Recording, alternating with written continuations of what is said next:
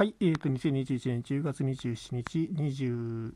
え、ー、と、12時を回ったところです。はい、え、ー、と、今日も、えっ、と、1時間ライブ配信をさせていただきました。ちょっと今日はですね、あの、会社の方で飲み会があったので、えっ、と、ちょっと遅くから始めさせていただきました。あの、聞いてくださりどうもありがとうございました。でですね、あの、今日は、えっ、と、主にですね、あの、まあ、フリートークということで、あの、パズルは出さなかったんですけども、えっ、といろいろな話をしていました。で、あの、ボードゲームの話ですね。私最近、あの、チェスとか、あとそれから、あの、囲碁とか、あの、3つ、3つやってるんですけども、だいぶやってるなっていうふうに思っていて はい。で、それであの、ボードゲームの強さって、あの、共通したものなのかな、どうかな？どうなのかっていうのがちょっと気になってそれについて話していましたその将棋がうまくて囲碁もうまうまいっのか、それともなんか将棋がうまいからといって囲碁がうまいとは限らないとかとかっていう、まああの逆も、逆の話もありますけども、うん。でもなんかあの、チェス、将棋が上手い人がチェスが上手いっていうのは結構あるらしいですね。はい。まあ、あの、だ、大体ルールは似ているからっていうふうに。まあ、ただ、なんか、あの、将棋が上手くても囲碁がとあの下手な人もいますし、あの、囲碁が上手くても将棋が下手な人っていうのもいるみたいな、そういうふうな話も聞いたことがあります。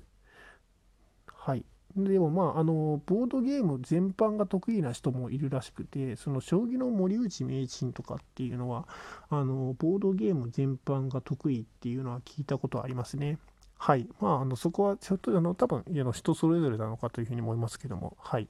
で、あとはですね、あの、例えば、あの、他の話もしていたんですけども、その2チャンネルの2000年代の話とかですね、あの、電車男とかとかがありましたけども、あの、あれから結構その、自分がオタクだっていうふうに言いやすくなったとかっていうような、そういうふうな話とか、あとそれからですね、あの、まあ、えっと、2000、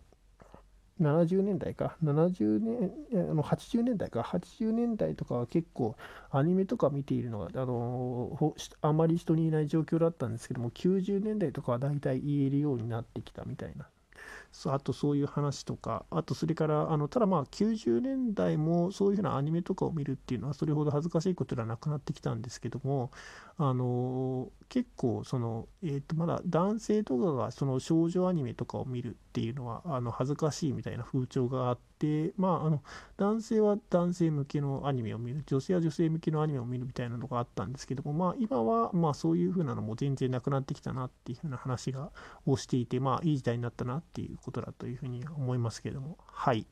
ということで、まあ今日はそういうふうな話をしておりました。えっ、と、最後まで聞いてくださり、どうもありがとうございました。本番組では毎日22時からライブ配信をしております。はい。えっ、ー、と、で、えっ、ー、と、ライブ配信をした後に、こちらの方で楽屋らトークをしておりますので、あの、情報を聞いていただけると楽しめるかというふうに思います。はい。ということで、最後まで聞いてくださり、どうもありがとうございました。あの、いい夜をお過ごしください。